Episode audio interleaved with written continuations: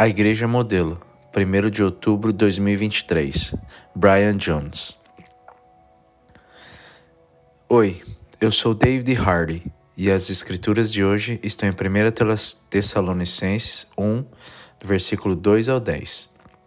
Nossas orações, nas nossas orações, sempre damos graças a Deus por todos vocês e nunca deixamos de pedir em favor de vocês, pois lembramos na presença do nosso Deus e Pai, como vocês puseram em prática a sua fé, como o amor de vocês os fez trabalhar tanto e como é firme a esperança que vocês têm no nosso Senhor Jesus Cristo. Irmãos, sabemos que Deus os ama e os escolheu para serem deles. Pois temos anunciado o Evangelho a vocês, não somente com palavras, mas também com poder, com o Espírito Santo e com a certeza de que, que esta mensagem é a verdade. Vocês sabem de que maneira nos comportamos no meio de vocês, para o próprio bem de vocês. E vocês seguiram o nosso exemplo e o exemplo do Senhor Jesus. Embora tenham sofrido muito, vocês receberam a mensagem com aquela alegria que vem do Espírito Santo. Desse modo, vocês se tornaram um exemplo para todos os cristãos das províncias da Macedônia e da Acaia pois a mensagem a respeito do Senhor partiu de vocês e se espalhou pela Macedônia e pela Caia, e as notícias sobre a fé que vocês têm em Deus chegaram a todos os lugares. Portanto, sobre isso não é preciso falarmos mais nada. Todas as pessoas desses lugares falam da nossa vida a vocês e contam como vocês nos receberam bem e como vocês deixaram os ídolos para seguir e servir ao Deus vivo e verdadeiro.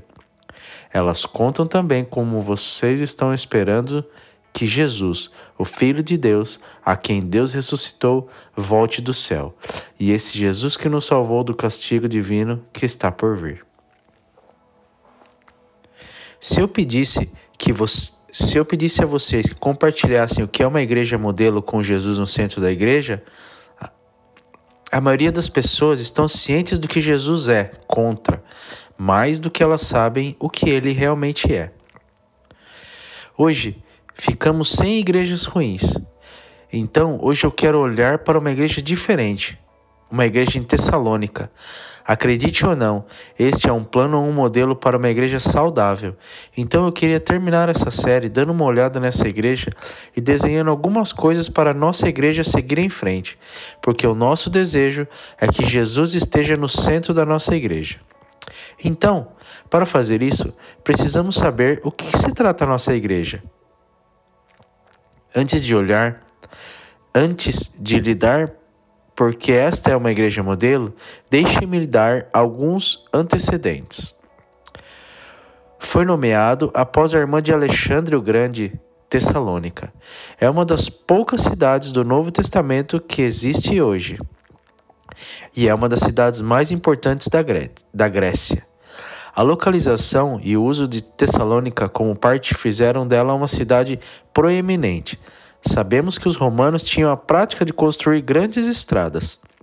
Uma delas, a via Ignatia, veio através da Tessalônica. Por causa desse tráfego rodoviário que passava por ele e por causa do comércio e das atividades do porto, este era um lugar muito povoado, mas também era um lugar de imoralidade e ídolos. O próprio Paulo fundou a igreja em Tessalônica em sua segunda viagem missionária em Atos 17.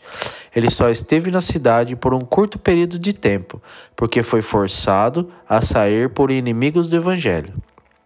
Como Paulo teve que fugir, ele estava preocupado com os novos cristãos. Ele estava como Paulo teve que fugir, ele estava preocupado com os novos cristãos ali. Afinal, era uma cultura hostil a Jesus e uma cultura sexualmente imoral. Timóteo e Silas foram visitar e voltaram com uma ótima notícia. A igreja estava pegando fogo. O povo tinha sido fiel e não tinha recuado. Então, Paulo escreve esta carta em 1 Tessalonicenses para encorajar. 1 Tessalonicenses 1, do 2 ao 3.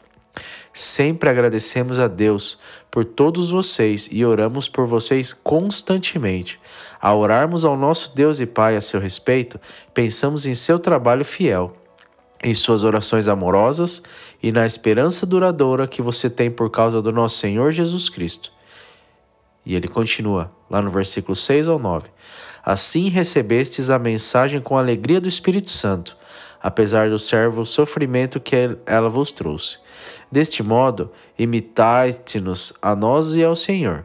Como resultado, você se tornou um exemplo para todos os crentes da Grécia, tanto na Macedônia quanto na Acaia. E agora a palavra do Senhor está ressoando de vocês para as pessoas em todos os lugares, mesmo além da Macedônia e da Acaia, pois onde quer que vamos, encontramos pessoas nos dizendo sobre a sua fé em Deus. Não precisamos falar sobre isso, pois eles continuam falando sobre a maravilhosa recepção que vocês nos deram e como vocês se afastaram dos ídolos para servir ao Deus vivo e verdadeiro. Reparem, você virou exemplo. Eu amo como a nova versão diz isso. Você se tornou um modelo. São grandes elogios. Paulo está indo. Você é modelo da igreja que estamos chamando as pessoas para serem assim. Você já reparou quantas denominações existem? É um pouco avassalador, não é? Agora, John Ortberg disse isso em um dos seus livros. Mesmo entre os cristãos houve milhares de variações e movimentos denominacionais, e cada um deles acha que está certo. Cresci em uma igreja batista e ansiávamos pelo dia em que estaríamos no céu e não haveria mais divisões. Alguns luteranos estariam lá, representados por Martinho Lutero. Os metodistas estariam lá, representados por John Wesley. Alguns católicos estariam lá, embora essa ideia fosse um pouco mais controversa, representados pelo Papa, e, nos, e nós batistas estaríamos lá, representados por Jesus. São tantas denominações, agora vou ter que ofender algumas pessoas aqui. Você sabe que não há menção a denominações na Bíblia? Nossa lealdade tem que ser a isso, a Bíblia, acima de qualquer outra coisa. É por isso que quando as pessoas me perguntam que denominação é você, ou que denominação é a Brookwood, eu vou responder sempre assim: somos uma igreja de 1 Tessalonicenses 1 e 5. Vamos ler 1 Tessalonicenses 1, do 4 ao 5? Sabemos, queridos irmãos e irmãs, que Deus vos ama e vos escolheu para serdes seu próprio povo. Pois quando vos trouxemos a boa nova, não foi apenas com palavras, mas também com poder, pois o Espírito Santo vos deu plena certeza de que o que dissemos era verdade, e você sabe que da, e você sabe da nossa preocupação com você da maneira como vivíamos quando estávamos com você. Quero destacar aqui duas coisas: a palavra e o poder. Observe que ele diz o evangelho, ou a boa nova, sai em palavra e poder. Agora, se esta é uma igreja modelo, seremos sábios em olhar atentamente para o que levou esta igreja a abalar os alicerces do mundo, o que fez com que as pessoas ao redor tomassem conhecimento em poucos meses após a fundação da igreja. É o que diz. Era uma igreja de palavra e poder. É isso que eu acredito que Deus nos chamou para ser. A igreja modelo, com Jesus no centro, é construída sobre, número um, palavra. Pense na verdade. Isso é doutrina, teologia, credos, sabedoria e conhecimento. São treinos e aulas. É verdade. Quero mais disso. Quero que mais pessoas aprendam a verdade de Deus, para que não se afastem da fé ou se deixem levar por falsas crenças. Quantos de vocês têm uma decisão sobre a qual gostariam de alguma sabedoria ou direção? Alguém? Este livro a Bíblia, tem todas as respostas. Você não encontra as respostas no Facebook, no Reddit ou no Instagram. Imagine uma igreja cheia de pessoas que conhecem a verdade de Deus e que têm a mentalidade de Cristo. Se vamos ser uma igreja que mantém Jesus no centro, temos que conhecer a palavra. É por isso que eu sou tão encorajado pelas pessoas que mergulham nos devocionais. Elas, ele permite que você construa sua vida sobre Jesus e conheça a sua palavra. João 8:32. E conhecereis a verdade, e a verdade vos libertará. Qual é a verdade? É a boa notícia. E perceba o que ela faz. Ela te liberta. Colossenses 2, 3 ao 4. Nele estão escondidos todos os tesouros da sabedoria e do conhecimento. Digo-lhe isto para que ninguém o engane com argumentos bem elaborados. Mas deixe-me emitir esse aviso. Você pode conhecer a palavra de Deus e não ser transformado por ela. O diabo sabe mais da Bíblia do que a maioria de nós. Portanto, não basta simplesmente conhecer a palavra. Precisamos do Espírito de Deus para transformar. Precisamos do poder. Pense no Espírito. Isso são milagres, são sinais de maravilhas, é um derramamento do Espírito Santo, é o sobrenatural. Quero mais disso. Quero encontrar com Deus que façam com que nossa fé desperte para níveis mais profundos, que façam com que o cinismo e o secularismo da igreja se encerrem porque as pessoas não podem negar a ação de Deus. Quantos de vocês têm uma situação que precisam de Deus para transformar, ou uma pessoa que precisam transformar? Você não pode transformar a si mesmo ou aos outros, mas o Espírito pode. Se nossa igreja vai manter Jesus no centro, precisamos do poder de Deus também. Ouça o que a Bíblia diz sobre o poder de Deus. 1 Coríntios 2,4 Minha mensagem e minha pregação não foram com palavras sábias e persuasivas, mas com uma demonstração do poder do Espírito. 1 Coríntios 4,20 Pois o reino de Deus não é uma questão de conversa, mas de poder. Pense nisso. Há duas asas em um avião. Para voar direito você precisa de ambas, ou há dois pedestres e uma bicicleta. Acontece que você realmente precisa de ambos para seguir em frente.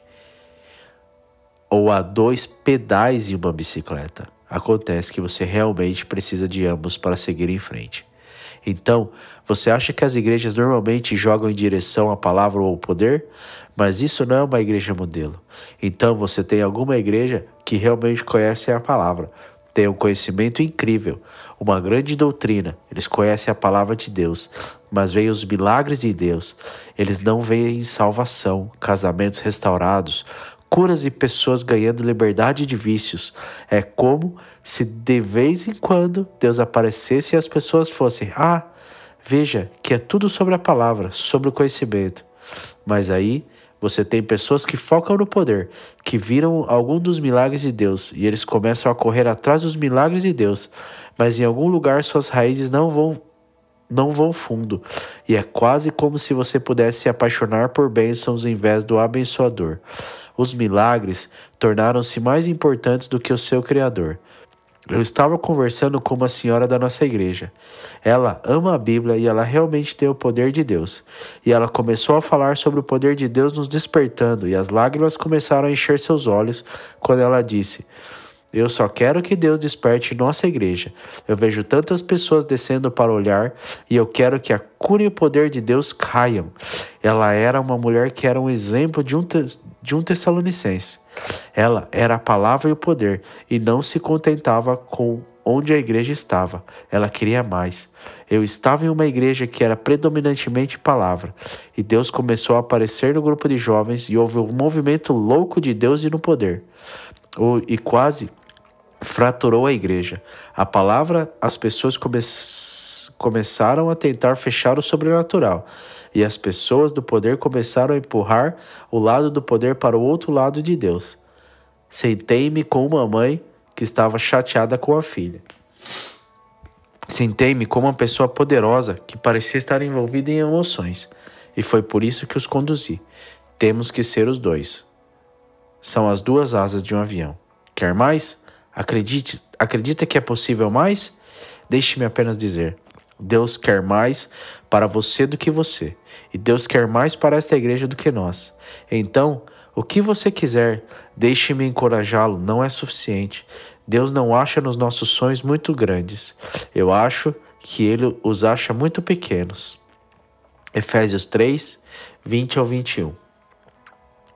Agora, aquele que é capaz de fazer imensamente mais do que tudo que pedimos ou imaginamos, de acordo com o seu poder que está em ação dentro de nós. A Ele seja a glória da Igreja e em Cristo Jesus, através de todas as gerações, para todos sempre. Amém. Você diz que a América precisa de Deus? Não. A igreja precisa de Deus. Se a igreja conseguir Deus, a América logo o surtirá, o sentirá. Leonardo Ravenhill. Quando a igreja mantém Jesus no centro, será uma igreja cheia da palavra de Deus e do poder de Deus. E se Jesus vai estar no centro da nossa igreja, o centro da Brookwood, e no centro das nossas vidas, devemos ser uma igreja de palavra e poder. Devemos pegar esse modelo em 1 Tessalonicenses e orar e começar a vivê-lo. Normalmente, você não vai cair para um lado ou outro. Seu passado formará de que lado você cai. Eu vi algumas pessoas que cresceram em uma cultura legalista, então eles oscilam para o lado do espírito ou do poder. Outras pessoas viram pessoas na igreja carismática abusarem do lado do espírito ou do lado do poder e assim se moverem para o lado da palavra. Mas, novamente, você não pode escolher, são as duas asas em um avião. Verdade e graça. Não deixe, não deixe de ser verdade. Não dilua os dois. Deus vos chama para liderar em ambos. E se você é uma pessoa poderosa, nossa igreja precisa que você seja isso. Continue. E se você é uma pessoa de palavra, continue elogiando. Então, o que isso significa? Que você precisa descobrir para qual lado você se inclina e começar a se empurrar em direção ao outro. Lembre-se que são os dois vendedores ambulantes em uma bicicleta. Se você é uma pessoa de palavra, geralmente você é introvertido sobre extrovertido, cabeça sobre o coração, estrutura sobre espontaneidade, considerando que as pessoas do poder são extrovertidas sobre o introvertido, coração sobre a cabeça, espontaneidade sobre a estrutura. Desafio. Desafios que você enfrentará. Palavra, conhecimento versus união. Podemos ficar tão presos à doutrina, às aulas e ao pensamento correto que esquecemos que o objetivo final é cumprir, é andar com Cristo como falamos há algumas semanas, perder tempo em Sua presença. O poder extraordinário versus o ordinário. Mundano versus glória. E eles queriam ficar lá, mas você tem que sair. Poder Podemos tão presos nos momentos do topo da montanha, na glória, no poder, no fogo, que às vezes esquecemos que o reino é, é essas coisas. Mas também é muito lavar os pés e cuidar dos outros e ouvir momentos tranquilos com Jesus. Lembro-me que houve um momento em que tivemos uma reunião de equipe e fechamos em um momento de oração. E foi como se de repente o Espírito aparecesse em poder. Era tão rico que era como se fosse que era como se uma onda de poder de Deus tivesse vindo sobre mim e eu não pudesse falar nem um pouco. Algumas pessoas começaram a chorar e você podia sentir de Deus que estava lá. Eu terminei a reunião e fiquei tipo: O que vem por aí, Deus? E eu me lembro que acabei de sentar, então eu fui a algumas reuniões e eu fiquei tipo: Onde está a glória? Me manda de volta. A questão é que nem sempre é assim. Podemos ficar tão presos ao sobrenatural que nos tornamos consumidores espirituais e deixamos se derramar a vida na nossa vida em amor. Convite, Isaías 55:9. A palavra, mistério e crença. A gente tem que estar bem com com o que a gente não entende. Deus é um Deus que você não pode explicar. Amo o que ele diz em sua palavra. Isaías 55, 9. Assim são os meus caminhos, mais altos do que os vossos caminhos, e os meus pensamentos do que os vossos pensamentos. Só porque você não entende alguma coisa não quer dizer que não seja verdade. Ouça, não apague o Espírito de Deus com cinismo e não esteja aberto e não esteja aberto ao poder de Deus. Ouça, acho que o medo às vezes quando falamos sobre o sobrenatural é que algumas pessoas que cresceram em torno dos, de certos círculos carismáticos e você viu algumas coisas feitas de errado, mas vamos permitir que Deus capture nossos corações novamente. Vamos acreditar que tudo é possível. Você sabe que alguns milagres acontecem e não acontecem por simples crenças. Temos que estar bem com o Espírito. Na minha última igreja, estávamos em uma reunião e havia um cara da palavra e, e havia um cara de palavra e cara do poder na equipe. E o cara do poder começou a dizer algumas coisas que pareciam um pouco insistentes demais. Então, eu entrei no escritório do cara e disse o que você achava daquela reunião de oração. Nunca me esqueci o que ele disse. Ele disse: Eu orei durante uma essa reunião isso. Deus, você pode tudo. Com você tudo é possível. Me ajude a acreditar que Onde estão as pessoas do meu poder? As, as espontâneas, as que não gostam de caixas, que querem a emoção de novas experiências. Tudo bem, eu tenho uma palavra que você vai absolutamente odiar: poder, a disciplina e a paciência. Eu e você temos que ser fiéis no dia a dia. Mencionei a igreja em Sardes, mas sabe o que transformou a minha vida? Parei de correr atrás da energia porque naturalmente me curvo assim e comecei a me aprofundar na palavra, na disciplina, na oração reflexiva, na escuta. E o que é incrível é que eu quase descobri que havia mais poder. Além disso, se você é uma pessoa poderosa, você vai. Eu quero avivamento, eu quero milagres, eu quero tudo. E você vai. Deus, você pode entregar isso até a próxima semana? Eu entendo, vocês são minha gente mas confie no tempo de Deus. Seu desafio é manter a paciência enquanto se mantém apaixonado. Nunca deixe o fogo de Deus morrer por mais, mas esteja disposto a confiar nele. Nunca pare de chorar, porque é a oração predominante que atrai a presença de Deus de maneiras sobrenaturais, e o inimigo quer que você desista e desista. Deixe-me encorajá-lo. Veja, eu vejo a Brookwood indo muito bem nessas áreas. Não chegamos, mas temos vantagem. Eu sou a sensibilidade para que o Espírito Santo tenha saudade de cura, oração e transformação, e transformação. Somos um país onde levamos a sério a ordem de Deus.